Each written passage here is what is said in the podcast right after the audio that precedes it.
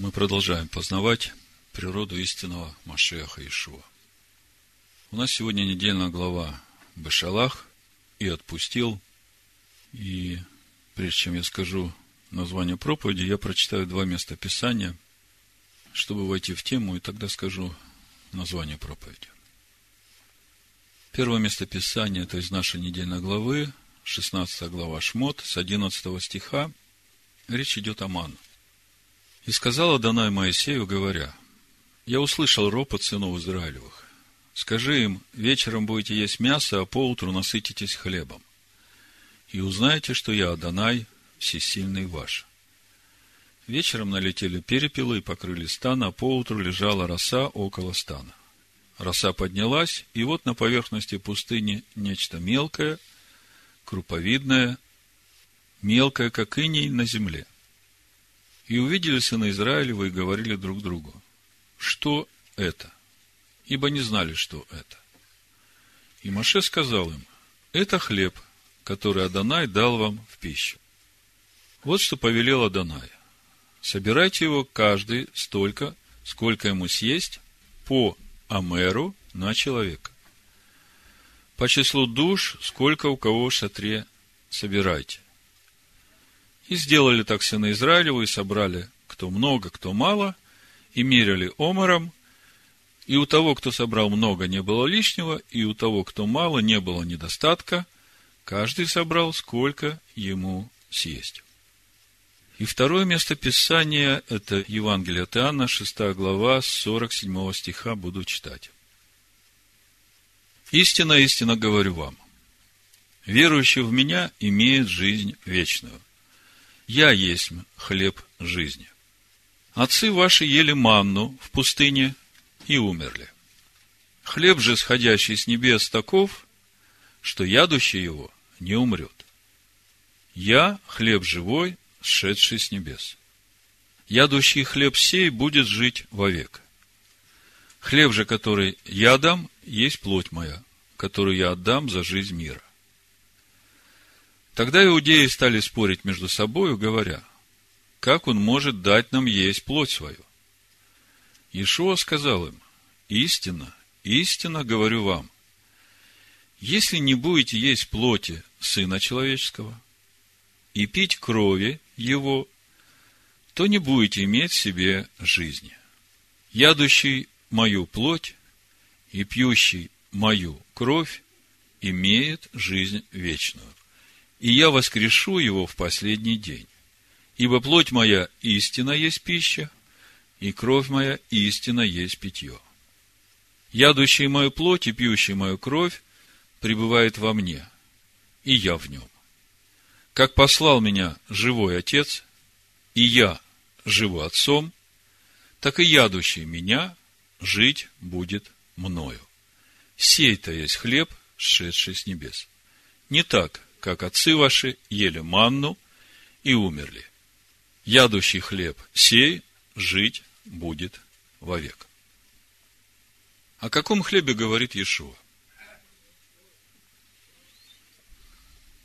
Иешуа говорит о себе, как о Слове Всевышнего, которое сходит с неба. Живое Слово пришло в мир. О какой крови говорит Иешуа? 57 стихе Ишуа говорит, как послал меня живой отец, и я живу отцом. Вот то, что животворит самого Машеха Иешуа. Он живет отцом. Каждое тело живет кровью. Если тело лишить крови, жизнь уходит. Он живет отцом. Вот какую кровь нужно пить. То, чем он живет. Это учение, которое сейчас вот здесь дает Иешуа своим ученикам, по сути, можно назвать разъяснением духовного смысла заповеди, которую он оставляет своим ученикам во время Тайной Вечери. И как мы видим, этому учил Иешуа задолго до того, как была Тайная Вечеря. Другими словами, в этом учении он не говорит о себе как том, который будет распят на стойке казни, кровь которого будет пролита во искупление наших грехов. Он здесь говорит о духовном процессе, о сущности того хлеба преломления, того причастия, которое мы должны вкушать, и именно это приведет нас в жизнь вечную. Сегодня мы будем говорить о духовном смысле, о духовной сути заповеди, которую дал нам Машех Иешуа во время Тайной Вечери, и о том, как ее правильно исполнять. Сразу скажу, что мы не берем власти над верой никакого человека. Каждый человек должен поступать по своей вере. Потому что если что-то человек делает не по вере, то ему грех. Но скажу также то, что все, что мы делаем, и все, чему мы учим, мы это делаем и учим, потому что мы так верим. И наша вера – это не мистика, а основана на том познании, на тех откровениях, которые дает нам Всевышний. Другими словами, вера, она основывается на познании. И наши дела основываются на той вере, которую мы имеем – через наше познание. Потому что если нет познания, все, что мы делаем, это есть по плоти. Когда мы это делаем от того, что это уже вошло в наше сердце и живет там, вот это есть свидетельство нашей веры. У апостола Якова во второй главе, в 22 стихе написано, «Видишь ли, что вера содействовала делам его, и делами вера достигла совершенства. Другими словами, наши дела должны свидетельствовать о нашей вере. И мистикой мы не занимаемся. Так э, о чем же должна свидетельствовать заповедь причастия, Евхаристии, хлебопреломления, которую оставил Иешуа своим ученикам? Ишуа сказал, как послал меня живой Отец, и я живу Отцом, так и ядущий меня жить будет мною. Сей-то есть хлеб, сошедший с небес, не так, как отцы ваши ели манну и умерли. Ядущий хлеб сей жить будет вовек. Проповедь я так и назвал. Ядущий хлеб сей жить будет вовек.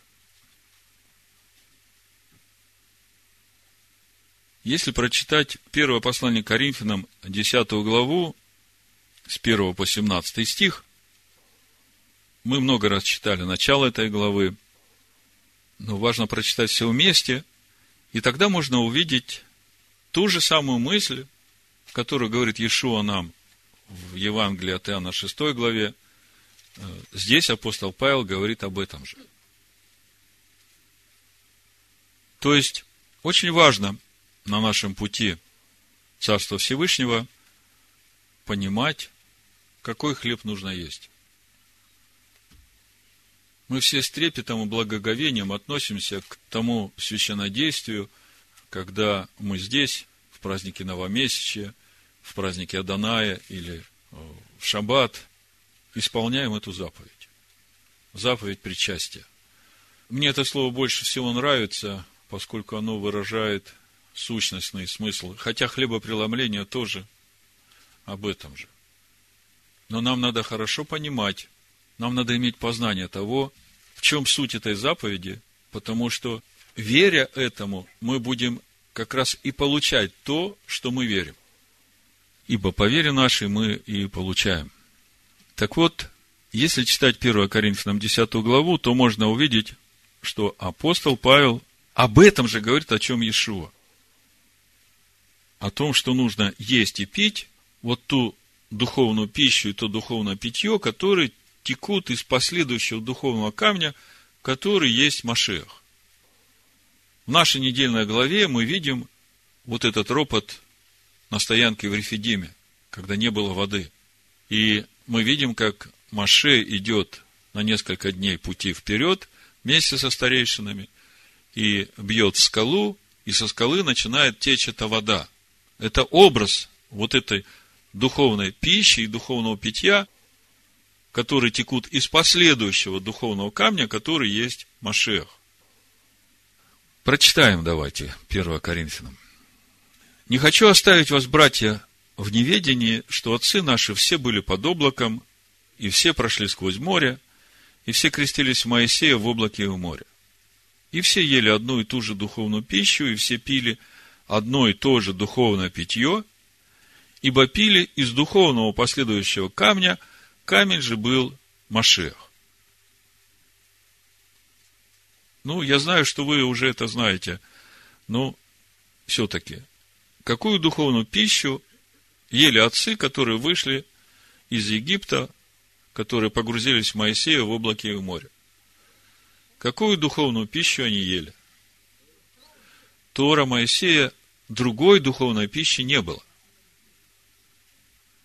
И какое духовное питье они пили? Дух Всевышнего, которым живет эта Тора, это Дух Святости, потому что когда ты вкушаешь Тору и верой растворяешь ее в себе, она меняет твое мышление, она меняет твои поступки, она меняет твою речь, ты становишься причастником святости. Ты уже не можешь думать пошлые мысли, у тебя уже нет неправильных желаний, потому что ты их отсекаешь уже на входе на входе в твой разум.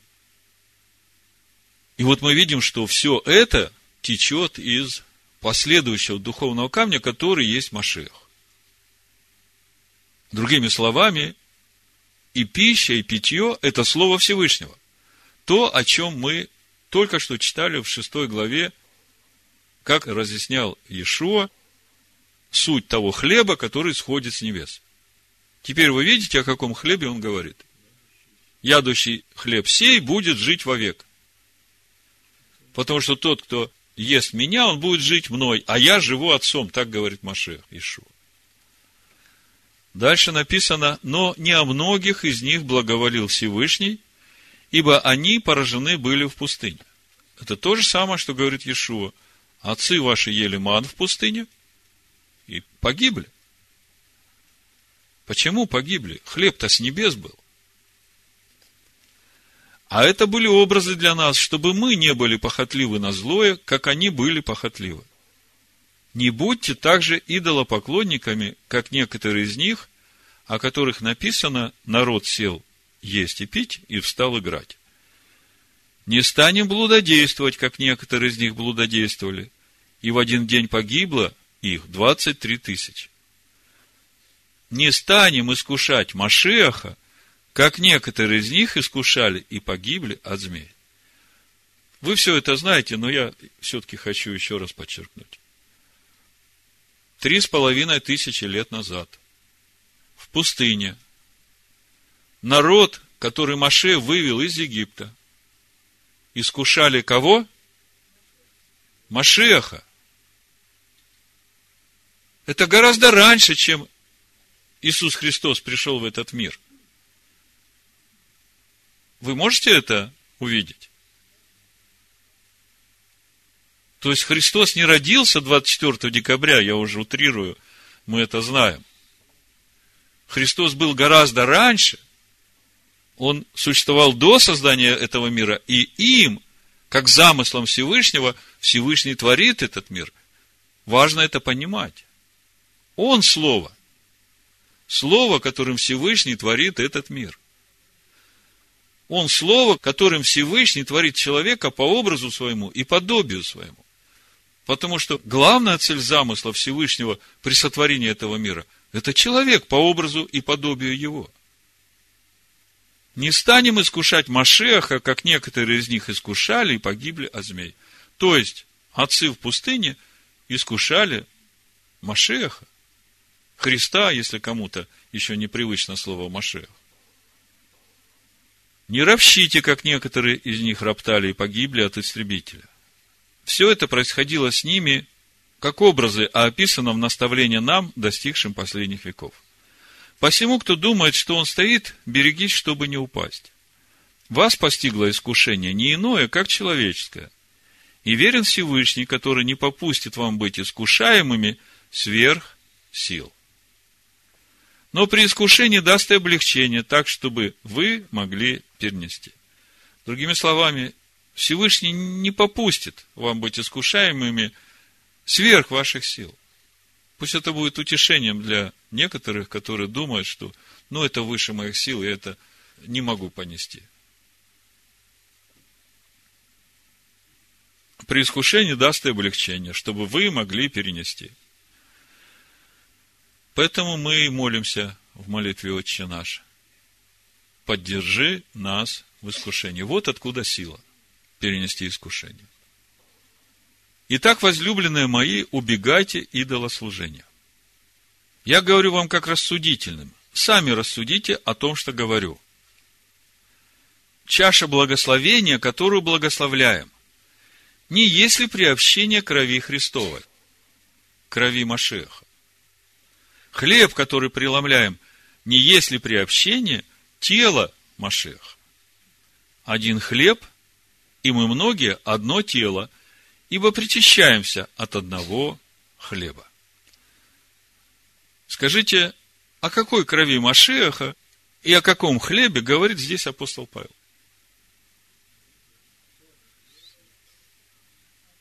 То же самое, что говорит Машех Иешуа в Иоанна 6 главе. Приобщение Духу Божьему и приобщение Слову.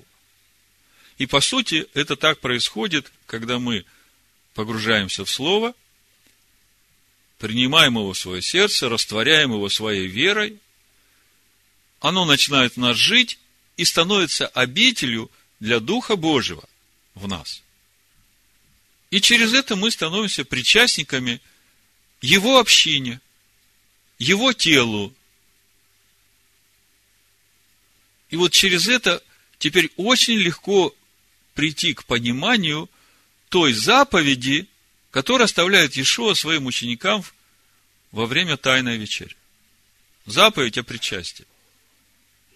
Апостол Павел говорит, один хлеб, и мы многие одно тело, ибо все причащаемся от одного хлеба. Скажите, если каждый из нас будет есть, ну, свой хлеб. Кто-то катехезис католический читает, кто-то э, молитвенники православные читает, а кто-то Тору читает. И все верят э, в Иисуса Христа. Скажите, мы будем одним телом? Нет. Какую пищу надо есть и какую кровь надо пить? Та, которая течет из последующего духовного камня, который есть Машех. И тут не ошибешься. Речь идет о Торе Моисея. Это-то духовная пища, это то духовное питье, которые обрезают нашу душу, научают нас разумению того, что чисто, что не чисто, что свято, что не свято. И через это Всевышний нас освящает. Тогда попробуйте мне сейчас вот сформулировать, о чем же должно свидетельствовать наше исполнение заповеди о причастии, о хлебопреломлении. Вот когда мы пьем чашу, вкушаем хлеб. О чем мы должны свидетельствовать, или какое свидетельство мы даем, исполняя эту заповедь? Каждый раз, когда мы это делаем, мы свидетельствуем, что мы возрастаем в полноту возраста Машеха через познание Его. Потому что то, что мы едим и то, что мы пьем, становится нашим естеством. То мы и есть. Теперь давайте поговорим о том, как же должна правильно исполняться эта заповедь. Следует сказать, что с тех пор, как Иешуа дал эту заповедь, в то время, когда он ее давал, для учеников и учеников учеников она была проста и понятна. Но с тех пор, как стали умножаться язычники в обществе израильском и начали превозноситься над иудейским духовным наследием, как апостол Павел пишет в 1 Коринфянах 4 главе 8 стихе, вы уже присытились, вы уже обогатились, вы уже начали царствовать без нас. О, если бы вы и на самом деле царствовали, чтобы и нам с вами царствовать, говорит апостол Павел. Вот с этих пор, вы знаете, все очень исказилось. Вы, в общем-то, об этом и без меня знаете. И вот э, почему, собственно, я сегодня говорю на эту тему. Последний раз, когда мы делали заповедь хлебопреломления, я реально услышал в духе, не хватает чаши после вечери. Я это услышал, и прошла неделя, я как бы думал об этом, и думаю, как же это все разрешить. И на этой неделе мне звонит сестра Ира, которая руководит э, группой в скайпе, говорит, у нас вот такой инцидент произошел. Праздновали новомесячие, и во время празднования, значит, некоторые отказались принимать хлебопреломление, потому что они считают, что нужно сначала хлеб преломлять, а потом уже пить чашу. Это для меня было как свидетельство, что пришло время решать этот вопрос так, как должно быть поистине до конца. И вы знаете, решить этот вопрос поистине, это очень важно для каждого из нас. И на сегодняшний день у нас уже понимание того, что происходит во время хлебопреломления, а мы знаем, что вся эта заповедь о причастии, она дана во время пасхального седера, в ее основе лежит седер Песах, то на сегодняшний день мы уже начинаем понимать значение каждой детали этого седера и что стоит за каждой чашей и за этим хлебом. Здесь весь процесс нашего устроения в общину Машеха Иешуа. От начала нашего пути, через вкушение хлеба, до того момента, когда произойдет наше запечатление в общину Машеха Иешуа, и это праздник Йом-Кипур при последней трубе с приходом Машеха Иешуа. Ну, чуть подробнее. Значит, надо начать с самого начала. В то время, когда только организовалась наша община, и мы услышали вот этот призыв Всевышнего «Выйди, народ мой, от нее», мы понимали, что нам надо возвращаться к корням нашей веры. Нам надо научиться мыслить так, как мыслят иудеи. И вот сегодня сестра упоминала книгу Ездры, четвертую главу, там, где народ возвратился из вавилонского пленения и начал восстанавливать храм. Вы знаете, книга Ездры в то время для меня была как учебник. Вот уже 17 лет, как мы движемся, и вот все это время эта книга как учебник для меня, как нам надо двигаться вот на нашем пути возвращения из Вавилона и устроения храма Всевышнего в нас. Так вот там в 4 главе написано, когда пришли те самаритяне, которые там жили уже в этой земле, которых ассирийский царь привел, иудеи возвратились и начали восстанавливать храм, эти самаритяне пришли, говорят, мы тоже будем с вами устраивать этот храм, и пришли с таким намерением, что они знают, как это делать.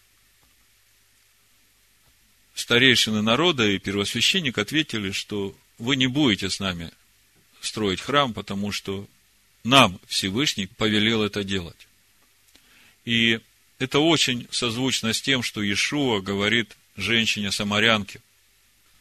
Вы кланяетесь Всевышнему, да, но вы не знаете, кому вы кланяетесь. Ибо мы, иудеи, знаем, кому кланяемся, и спасение от иудеев. И вот когда мы начали думать о том, а как же должно проходить у нас хлебопреломление? Ну, одна революция за другой. Вы знаете, первое откровение это то, что не кровь и не плоть этого тела, которое на стойке казни там остались висеть, надо есть и пить. Второй момент. Ни в коем случае хлеб, который там преломляется, он не должен быть квасным. Это же хлеб, который сходит с небес, он должен быть пресным, чистым. Третий момент. Поначалу мы тоже делали, начинали с хлеба. И один раз Всевышний мне также в духе говорит, не изливай крови моей на квасное. И я долго не мог понять, но я понял, что это относится к хлебопреломлению, и я пытался понять, как это относится. Я потом понял, если я без завета, вы помните, кто может вкушать Песах? Вот 12 э, глава книги Исход, там устав праздника Песах. Кто имеет право вкушать Песах? Тот, кто вошел в завет. Потому что обрезание – это человек, вошедший в завет. А обрезание – это завет Авраама. Завет Авраама, который говорит, что человек берет обязательство перед Всевышним идти к лицу Всевышнего, наступая на себя, и становиться непорочным. То есть обрезать свое сердце и становиться непорочным. Вот если человек не вошел в этот завет, то он не имеет права вкушать Машеха. В 1 Коринфянам 5 главе мы читаем о том, что Песах наш, Машех, заклан за нас. Поэтому очистите себя от старой закваски, чтобы нам быть бесквасным тестом. Павел говорит нам. И вот это вот все меня подвигло к тому, чтобы искать, а как же было в первом веке? Как ученики исполняли эту заповедь, которую оставил Иешуа, как они делали это в первом веке? И вы же, конечно, понимаете, что после 325 года, после Никейского собора – была такая цензура проведена, так тщательно были все иудейские источники уничтожены, что сегодня любому желающему узнать, как было в первом веке, вообще нет никакой возможности. Все труды, которые дошли до нас, они после третьего века. И самое удивительное, что труды, которые до третьего века сохранились, это труды только тех вам не кажется это странным? Так вот, когда мы начали искать информацию о том, как же было в первом веке, чисто, я не знаю, ну Всевышний послал по милости своей Дидаха. Вы знаете, что такое Дидаха? Значит, это учение 12 апостолов. И написано оно в 50-е, 60-е годы первого века, как инструкция для устроения поместных общин. Но, как вы понимаете, после 60-го года эта дидаха столько раз дополнялась, изменялась, что то, что дошло до нас сегодня, оно в значительной мере отличается от того оригинала, который есть. Но, слава Богу, к тому времени у нас уже было иудейское мышление внутри.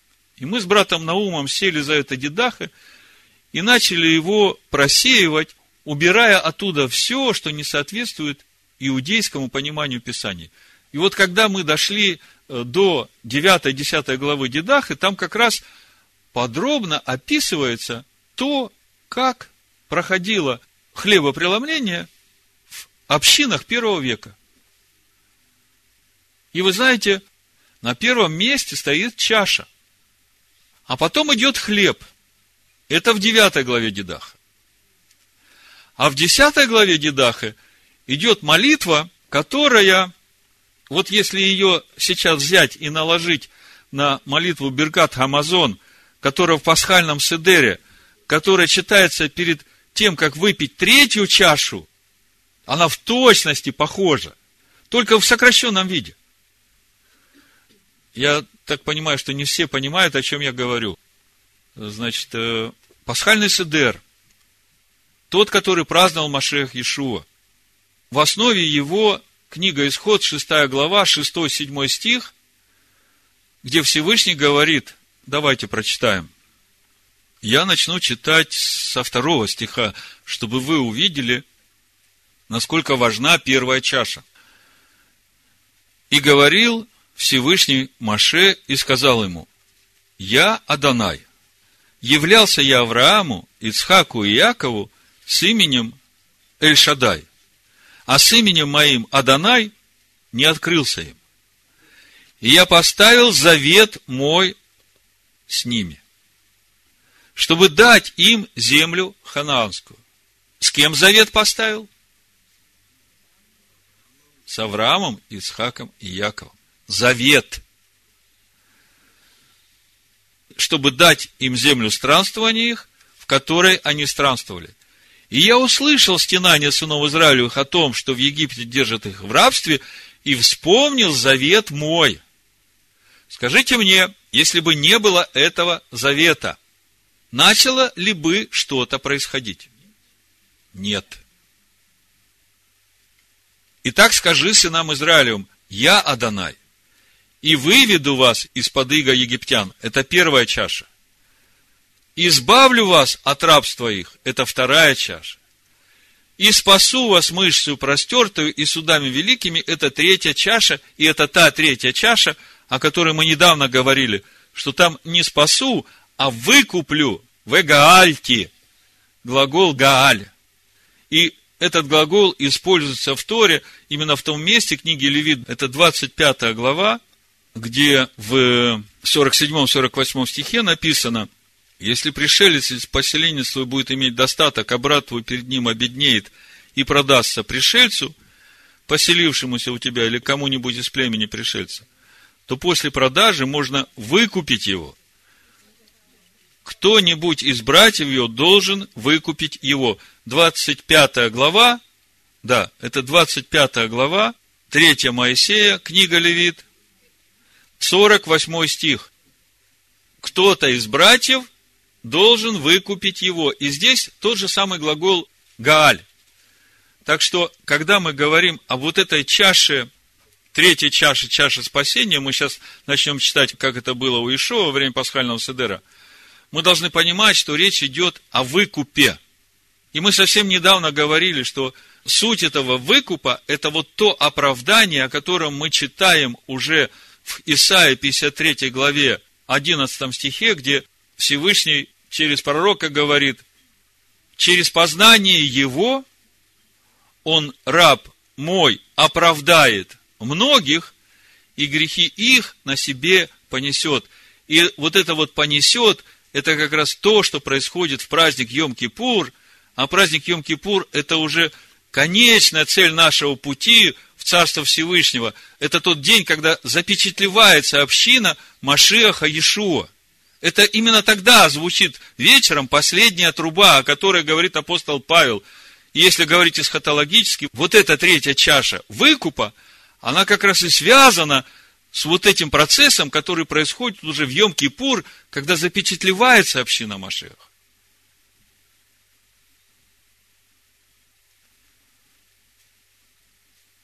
Так много сразу хочется сказать. Давайте закончим о дедах, а потом уже продолжим то, что Писания говорят.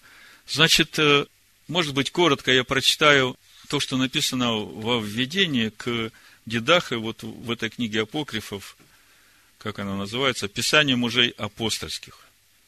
Латвийское издание, Латвийское библейское общество, Рига, 1992 год. Думаю, что это очень редкая книга, не у всех она есть. Значит, вот смотрите, что написано в предисловии к учению 12 апостолов. И это написано, ну, в наше время, спустя уже почти 1900 лет после того, как было написано само Дедахе. Потом я прочитаю вам из э, православной энциклопедии, потому что других источников нет, что в ней пишется о Дедахе, какие исследования проводили э, теологи разных веков, каким выводом они приходили. Но вот здесь вот все коротко в этом предисловии, поэтому я его прочитаю, чтобы сильно не перегружать вас информацией. А тот, кому будет интересно, я ссылки поставлю там же, где будет проповедь. Все эти материалы, и, кстати, именно вот этот вот православная энциклопедия, то, что она пишет на дедахе, она мне дала увидеть, где там третья чаша, которую убрали. Потому что она есть в этом дедахе, в 10 главе. Я это увидел через ту молитву, которая там записана, а эта молитва как раз перед тем, как выпить третью чашу. Третья чаша, которая выпивается после вечери. Помните, да? В Новом Завете Иешуа тоже говорит, чашу после вечери поднял. Это у Луки 22 главе очень хорошо видно. И апостол Павел говорит, я от самого Господа принял, что в ту ночь он взял хлеб, преломил, и чашу после вечери взял. Понимаете, вот эта чаша после вечери, это вот та важная чаша, которая запечатлевает уже все. Ну, давайте про Дедаха еще. Значит, э, послушайте. В судьбе этого первого христианского творения с особой наглядностью выразилась история творений мужей апостольских, которые поначалу обладали таким авторитетом, что некоторые из них включались в библейские кодексы, но затем пришли в забвение, и только в последнее время им вновь уделяется большое внимание. То есть, Дедаха написали апостолы. И это было практическое руководство для того, как устраивать поместные общины, как относиться к тем, которые приходят к тебе и говорят, что они пророки, как делать хлебопреломление. Там короткое наставление, ну, в интернете можно найти дедаха, и в том виде, как оно сейчас есть, можно прочитать. Но, я же говорю, у нас есть уже наша переработанная дедаха, которая специально переработано для устроения общины Бейт Шалом, и оно есть на сайте. И вот вчера я выставил уже как бы доработанный этот вариант с третьей чашей в десятой главе, там это можно будет увидеть. Значит, э, читаю дальше. Впрочем, учение 12 апостолов, то есть это учение 12 апостолов. И оно написано в 50-е, 60-е годы первого века. Одновременно с Евангелиями, которые мы читаем который есть в каноне Новозавете. Занимает особое место в христианской письменности. Оно, можно сказать, стоит между книгами Новозаветнего канона и книгами мужей апостольских. Климент Александрийский, Ориген, это 250 год, цитируют Дедахе среди тех книг, которые читаются в церквях для назидания в вере. Слышите? это второй и третий век, но еще Никейского собора не было. Ориген – это тот, который первый ввел вот это аллегорическое понимание Писаний. И именно через это аллегорическое понимание Писания пришла вот эта доктрина «Мы теперь новый Израиль». А вот этот Израиль, он проклят. Вот эти сыновья Якова, они уже прокляты Всевышним. А мы теперь новый Израиль. И с тех пор начали читать Писание так, что все благословения, которые даны в Писаниях Израилю, настоящему Израилю, Якову, они стали принадлежать этому новому Израилю, церкви из язычников. Так вот, до третьего века, до 325 года, мы видим, что вот эти уважаемые учителя, они цитируют Дедах и рекомендуют ее для назидания церкви значит, цитирую Дедаха среди тех книг, которые читаются в церквях для назидания в вере. Хотя и не принадлежат канону Библии, канон-то Библии уже был установлен после 325 года, потому что сама книга Новый Завет, она вышла в 368 75 вот так вот, где-то в это время Иероним писал эту книгу. И вот смотрите, что интересно. В этом же разряде у него то есть и Оригена, и Климента Александрийского, значатся премудрость Соломона, премудрость Иисуса, сына Сирахова, Эсфирь, Иудив, Товия. И вот эти все книги, ими в то время, это уже второй век, уже к третьему веку приближается, эти все книги рекомендовались для назидания в общинах уверовавших Машеха Иешуа. Однако уже в третьем веке крупнейший библиист Евсевий относит Дедахи к новозаветним апокрифам, то есть опускает ее статус. Евсевий. А знаете, кто такой Евсевий?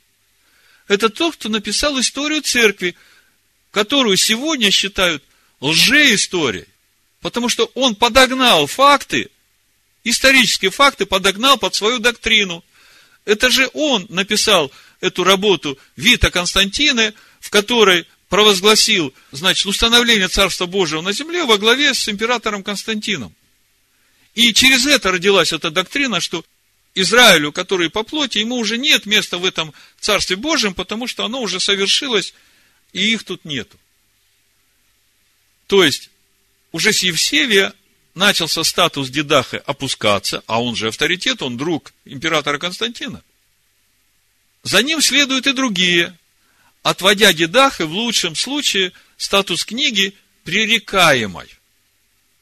То есть, спорная книга. Спорная в отношении каноничности. И именно в IV веке окончательно определяется канон священного писания, и в связи с этим все писания мужей апостольских сразу и резко из ранга полуканонических передвигаются в второй, третий план и вскоре приходят в забвение. Мы понимаем, почему это произошло. Мы сейчас это понимаем.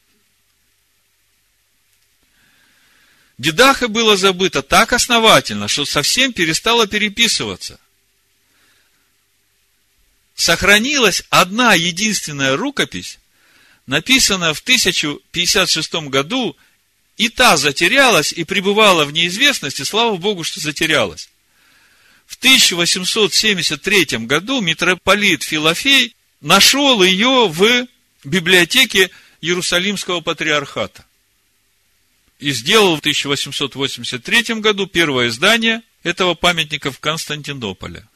Потом были найдены папирусный фрагмент в Аксиринхе, там был фрагмент Дедахы, начали сравнивать. Значит, Дедахы поражает первозданной архаичностью, величественной простотой апостольского века. Ну вот коротко то, что о Дедахе. И когда мы увидели, что там хлебопреломление начинается именно с чаши, это очень легло нам на сердце, и с тех пор мы делаем хлебопреломление так, как написано в дедах. Ну, та редакция, которая дошла до нас, там, триединый Бог и так далее, мы это все убрали, мы все вернули к иудейскому основанию. Я потом в конце прочитаю, как у нас звучат 9 и 10 пункт. И все было хорошо. Мы понимали, что мы не можем вкушать Машеха, не дав свидетельства того, что мы в завете. Смысла нет. Более того, если посмотреть устав праздника Песах, то написано, никакой необрезанный не должен есть ее. Это 48 стих, 12 глава. То есть, никто, не вошедший в завет, не должен есть ее. И вот последний раз, когда у нас было хлебопреломление, я уже говорил, я в духе услышал, что нужна чаша после вечери. Ну вот теперь давайте вернемся к Писаниям и посмотрим, как же это в Писаниях. Как все начиналось. 22 глава Евангелия от Луки. Я беру именно Луку, потому что здесь как раз очень подробно описана эта трапеза. Вот э, еще одна информация, которую можно найти в Википедии. Просто набрать слово Евхаристия, и там будет эта информация. Я прочитаю несколько строк, чтобы всю эту атмосферу вы чувствовали, через что нужно пройти, чтобы все-таки дойти до истинных знаний, истинных откровений. Вот в Википедии написано, что, ну, сначала, значит, Евхаристия – благодарение, святое причастие, вечеря Господня в различных течениях христианства толкуется как таинство, священнодействие, обряд, заключается в освящении хлеба и вина особым образом и последующим их употреблением. Согласно апостолу Павлу, при этом христиане приобщаются телу и крови Иисуса Христа.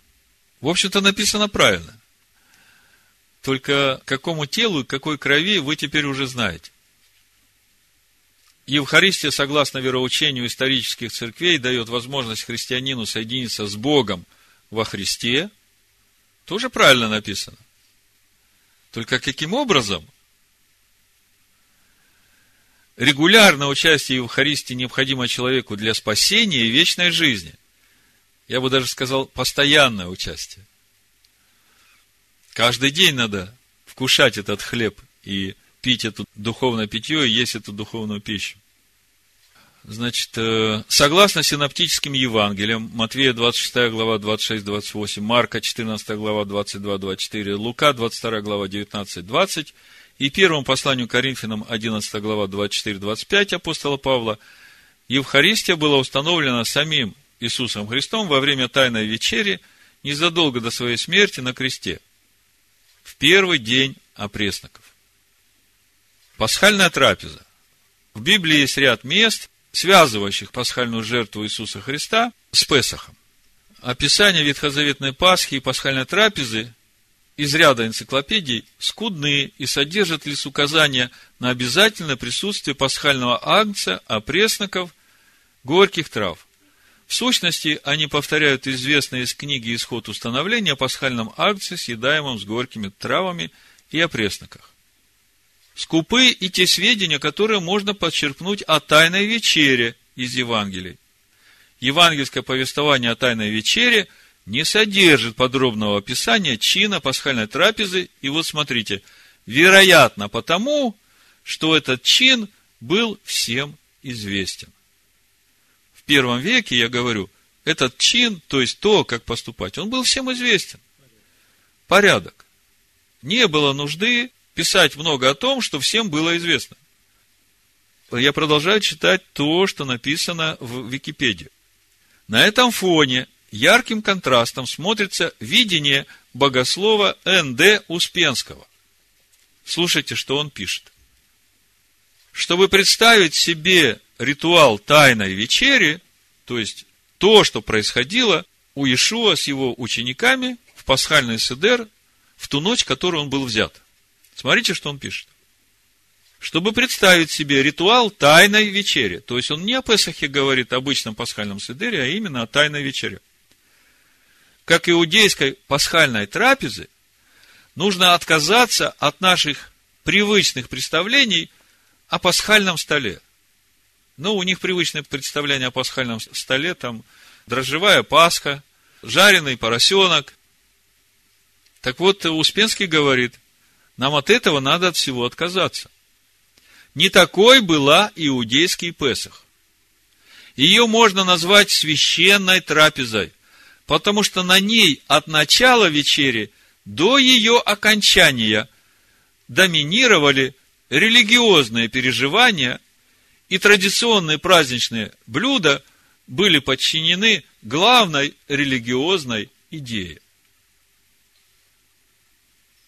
Ну вот теперь давайте с этой информацией начнем читать 22 главу Евангелия от Луки, чтобы видеть, как это происходило, уже понимая, что вот то, о чем здесь Иешуа сейчас будет говорить, об этом он учил еще в Евангелии 6 главе, и это задолго до того, как вот это сейчас он уже вводит как заповедь для своих учеников. Тогда, когда он это сказал, многие отошли от него, вы помните? Потому что все сказали, кто может слушать такие слова? Он что нам, каннибализмом предлагает заниматься? Понимаете? Но не это он имел в виду. Значит, э, читаем. 13 стих, Лука, 22 глава. Они пошли и нашли, как сказал им, и приготовили Песах. И когда настал час, он возлег, и двенадцать апостолов с ним, и сказал им, «Очень желал я есть с вами сей Песах прежде моего страдания. Ибо сказываю вам, что уже не буду есть ее, пока она не совершится в Царстве Божьем. И взяв чашу, видите, Песах, и взяв чашу, благодарив, сказал, примите ее и разделите между собою. Ибо сказываю вам, что не буду пить от плода виноградного, доколе не придет Царствие Божие. Мы видим, что Песах у учеников начался с чаши. И мы только что говорили, что без этой чаши мы не можем вкушать Песаха, потому что это чаша завета. Всевышний вспомнил завет и пошел освобождать. Если мы не в этом завете, то к нам все, что делает Всевышний, не относится.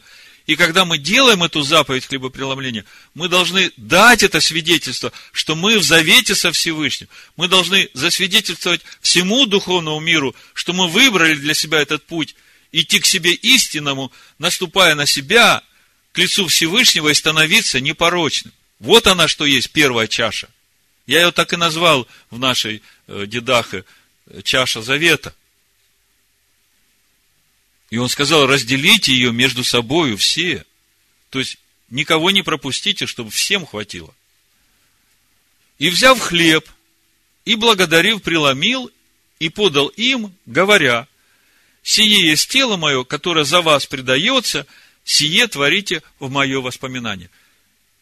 И здесь вот Иоанна 6 глава сразу становится понятным, какой хлеб он имеет в виду. Я хлеб, сошедший с небес. Также чашу после вечери, говоря, сия чаша есть Новый Завет в моей крови, которая за вас проливается. Видите, чаша после вечери. Когда мы смотрим о году Песах, порядок пасхального седера, мы видим, что пасхальный седер начинается с первой чаши, и это чаша освящения. Это и есть эта заветная чаша. Потом омываются руки без благословения и кушается этот карпас. Ну, мы картошку кушаем в соленую воду. И произносится молитва. Благословен Всевышний, произрастивший плод земли. Так это же про нас, которые из земли. И сразу после этого, то есть первая чаша выпита, благословение на плод земли сделан, и сразу после этого берется средняя маца, ломается на две части, и одна часть съедается сразу во время трапезы, а вторая часть называется афикаман. Афикаман, как я читал, переводится на десерт. Такой простой перевод. Она откладывается на самый конец всей трапезы – и когда вся трапеза, все, что было, съедено, там и горькие травы, там все в пасхальной трапезе. И после этого съедается афикаман. А если съедается афикаман, то это уже, значит, весь Машех Ишуа, все слово съедено. Вот сегодня брат спрашивал, так вот смотрите, вся эта средняя маца, весь Машех, то, что он преломил, это уже все съедено. И после этого начинается молитва благодарения. Молитва благодарения за всю пищу, которую мы ели. А мы-то ели духовный хлеб. И в этой молитве идет благодарение за то, что Всевышний вводит нас в свою землю. А когда речь идет о том, что Он вводит нас в свою землю, то речь идет о Царстве Всевышнего. И после этого выпивается третья чаша. И после третьей чаши уже никто ничего не ест. После третьей чаши идет молитва, в основе которой Галель, вы знаете, псалмы со 112 по 117. Воспели Галель и пошли на гору Илионскую. И выпивается четвертая чаша, и все, в будущем году в Иерусалиме. Так вот, третья чаша, мы говорили, это и есть вот эта чаша, которая запечатлевает познавших Машеха Иешуа. Вот эта чаша в Эгаальте, выкупа. Через познание его он, праведник, оправдает многих, и грехи их на себе понесет. Вот суть этой чаши, которую Иешуа поднял после вечери. Так вот, смотрите, что Иешуа говорит. 20 стих. Также и чашу после вечери говоря, сия чаша есть новый завет в моей крови, которая за вас проливается. Но вы понимаете, что вот эта книга Новый Завет Господа нашего Иисуса Христа была издана после Никейского собора. И ясно, что Иероним все подредактировал под эту теологию, которую уже заложил Евсевий. Вот если посмотреть даже сегодня восточный смысловой перевод, хотя там тоже большая цензура, вы понимаете, что они не могли все издать как есть. Но смотрите, как там 20 стих написан.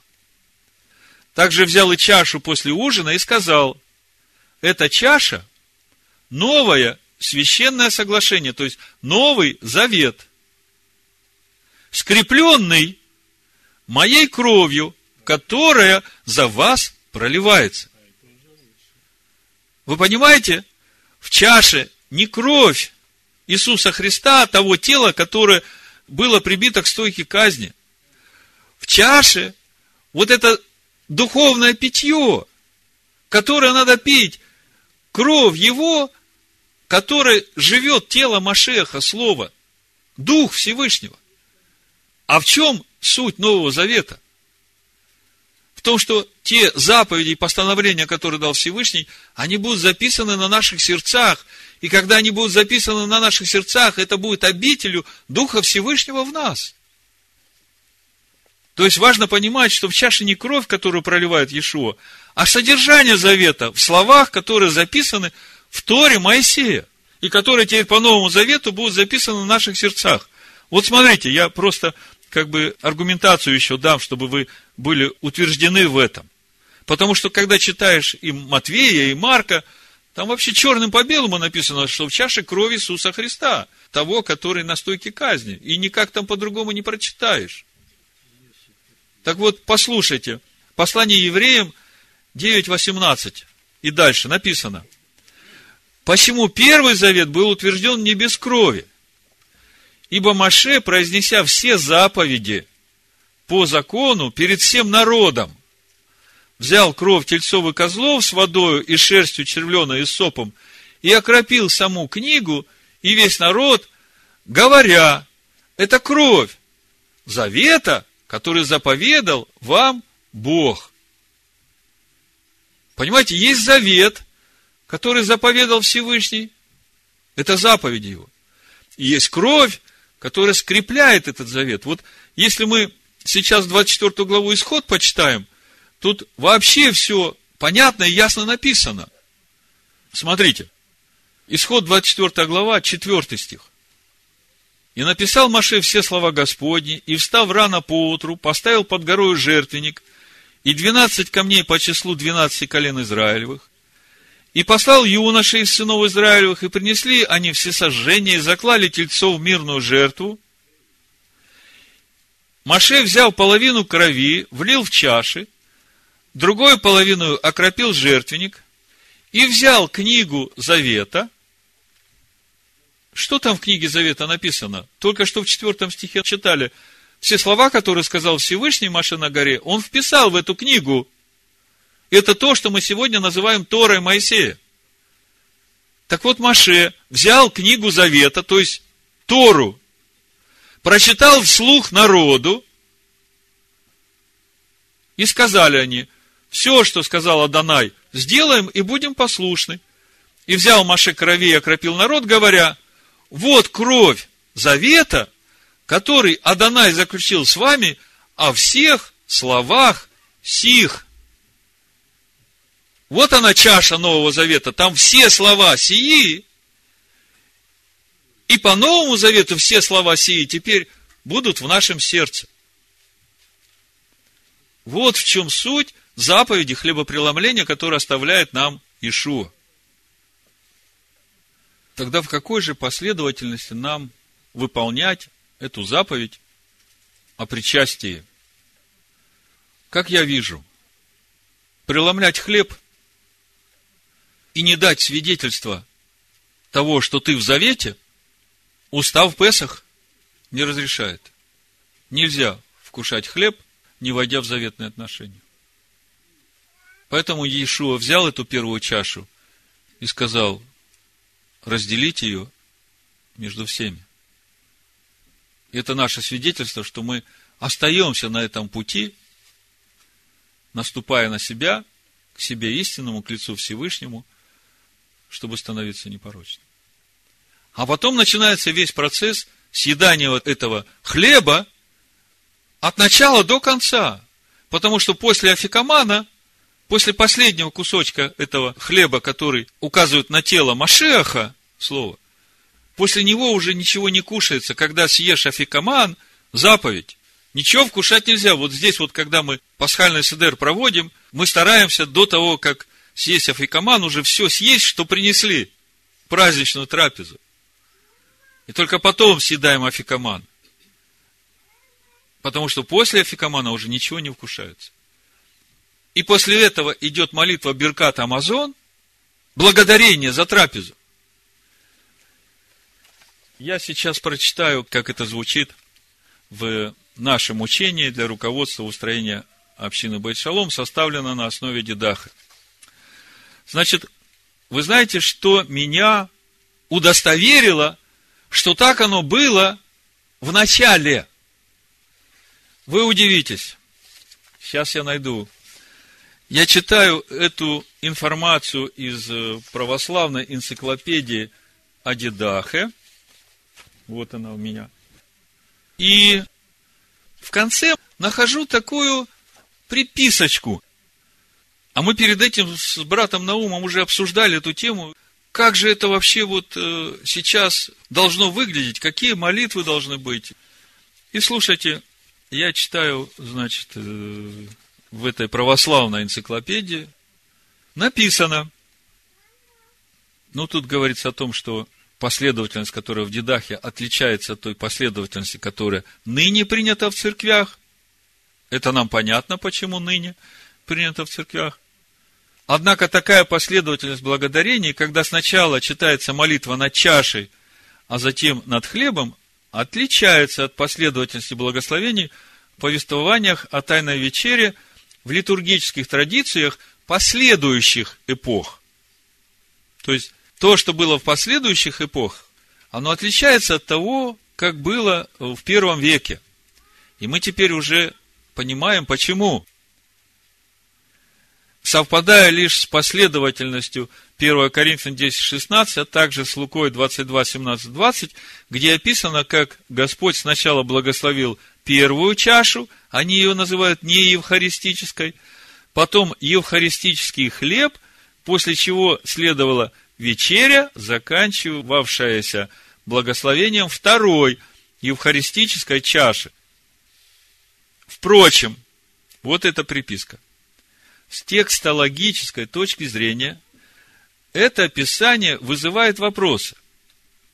На основании того, что 10 глава Дедаха завершается призывом «Если кто свят, пусть приступает», можно осторожно предположить, это тут так, в православной энциклопедии пишется, что молитва 10 главы Дедахы читалась именно перед второй чашей.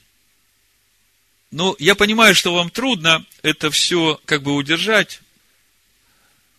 Значит, когда смотришь Дедах, вот тот текст, который до нас дошел, девятая глава в этом Дедахе, там описано само хлебопреломление. И она говорит сперва о чаше, потом о хлебе. И там даны короткие молитвы, какие нужно произносить при исполнении этой заповеди.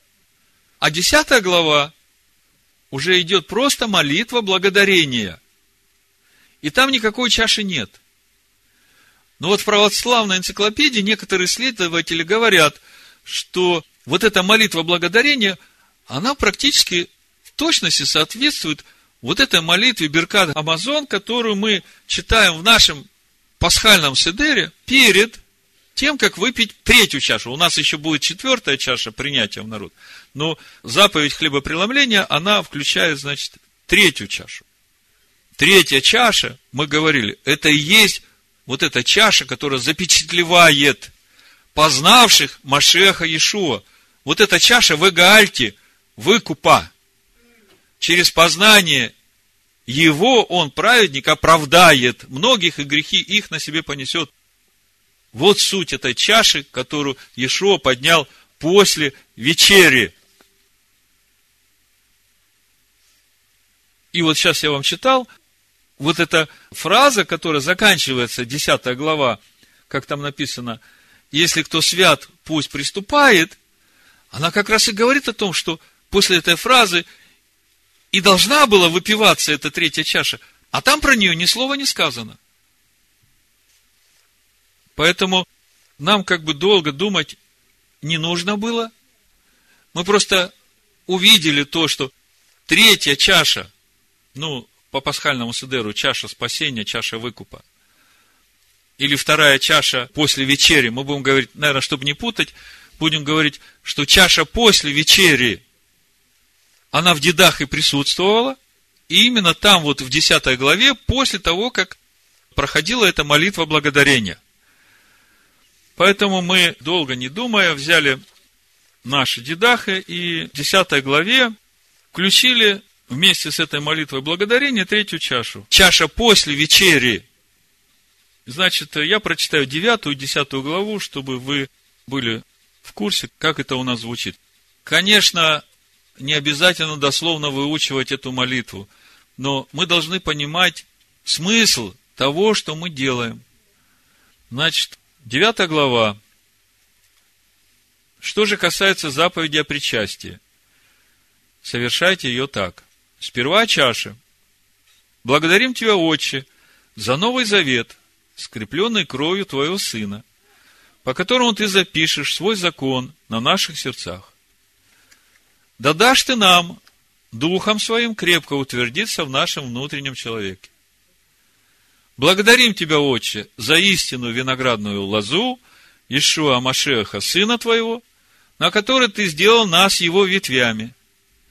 Благодарим Тебя, Отче, за святой виноград Давида, отрока Твоего, который Ты открыл нам через Ишуа Амашеха, Сына Твоего. Да будем мы очищены Тобой, Отче, и принесем много плода. Баруха та Адонай, Лагейну Мелега Олам, Барей Прихагафен, Бешема Машех Иешуа. Благословен Ты, Господь Бог наш, Владыка Вселенной, произрастивший плод виноградной лозы в имени Амашеха Иешуа. Амен. Знакома вам эта молитва. Вот, вот эта часть о святом винограде Давида, она присутствует прямо в оригинале самой Дедахы. И я, когда прочитал эту молитву, она там очень короткая, мне очень проговорило на сердце вот это понимание святого винограда Давида. То есть, это плоды Духа, те плоды, которые приносит виноградная ветвь. Дальше, о хлебе желомимо молитесь так. Благодарим Тебя, Отче наш, за хлеб живой, сошедший с небес, за жизнь и ведение, которое Ты открыл нам через Амашеха Иешуа, Сына Твоего. Да дашь Ты нам верой вселиться Машеху, Твоему живому Слову в сердца наши, чтобы мы, укорененные и утвержденные в любви, могли постигнуть со всеми святыми, что есть широта и долгота, и глубина, и высота, и уразуметь превосходящее разумение любовь Амашеха, дабы нам исполниться всею полнотою Божию, как сей преломляемый хлеб был рассеян по холмам и собран вместе, стал единым, так и община твоя от концов земли да соберется в царстве твое, ибо твоя есть слава и сила через Ишуа Машеха вовеки. И дальше благословение на хлеб. Ну, эта часть вам всем знакома. Мы так делали ну, с тех пор, как мы начали возвращаться к корням нашей веры. А вот десятая глава она начиналась просто молитвой благодарения. У нас написано так. А чаши после вечери. Так благодарите. Благодарим Тебя, Отче Святый, за имя Твое святое, которое Ты вселил в сердцах наших, и за ведение, и за веру, и бессмертие, которое Ты открыл нам через познание Ишуа Машеха, Сына Твоего. Благодарим Тебя, Отче Святый, за оправдание и спасение во Машеях Иешуа, Тебе слава вовеки. Вы слышите, что здесь все, о чем я сегодня вам говорил. Ты, Владыка Вседержитель, сотворил все ради имени Твоего, пищу же и питье дал людям в наслаждение, чтобы они благодарили Тебя, а нам даровал духовную пищу и питье и жизнь вечную через познание Ишуа Машеха, Сына Твоего – и за все это благодарим Тебя, Адонай Всесильный наш, и благословляем Тебя. Да будет благословляемо имя Твое устами всего живого, всегда во веки веков, как написано, будешь ты есть и насыщаться, и благословлять Господа твоего за добрую землю, которую Он дал тебе. И когда речь в Писаниях идет о доброй земле, которую Он дал нам, это речь идет уже о Царстве Всевышнего, в котором мы находимся. Благословен ты, Адонай, за то, что дал нам землю и пищу. Тебе слава вовеки. Помяни, Господи, общину Твою, да избавишь Ты ее от всякого зла и усовершишь ее в любви Твоей, и от четырех ветров собери ее освященную в царство Твое, которое Ты уготовал ей, потому что Твоя есть сила и слава вовеки. Да придет благодать, и да придет мир сей, аши она, спаси нас, Адонай, всесильный Давидов, кто свят, да приступает, кто нет, пусть покается. Маран Ата, Господь наш, гряди. Амен. И дальше благословение на плод виноградной лозы. И седьмой стих написано, и от причастия вашего никто да не укушает и не пьет, кроме погруженных в имя Машеха Иешуа, ибо написано «Не давай святыне псам». Вот что касается хлебопреломления. И вы знаете, я старался ничего не убрать вот с того дедаха, которое было написано, как бы оставить эти мысли так, как они были в первоисточнике. Потому что здесь очень все глубоко, и все понимание здесь. Как это мы будем технически делать? Ну, Господь пусть даст нам мудрости. Но самое важное, что я понимаю, что без первой чаши мы не можем вкушать хлеб. И я понимаю, что чаша после вечери должна быть, потому что мы это должны творить в его воспоминания до тех пор, пока он придет. А он придет за своей общиной, он придет запечатлевать свою общину. Всевышний да благословит нас на этом пути в имени Машеха Ишуа. Амин. Слава тебе, Отец. Ты никогда ничего не делаешь, не открыв это своему народу, своим людям. И я благодарю Тебя, Господи, что пришло время явиться на свет – новому пониманию, расширенному пониманию. Слава Тебе, Господь! Мы благодарны Тебе. И пусть это Слово, оно войдет в нашу душу, и пусть нам будет легко и радостно вкушать хлеб Твой. Пусть это будет по вере. Пусть не будет никакого давления. Пусть не будет никакого самодавления. Пусть вера творит это все новое. Я благодарю Тебя, Отче, в имени Машеха Ишуа. Амен. Амен. Амен. Амен.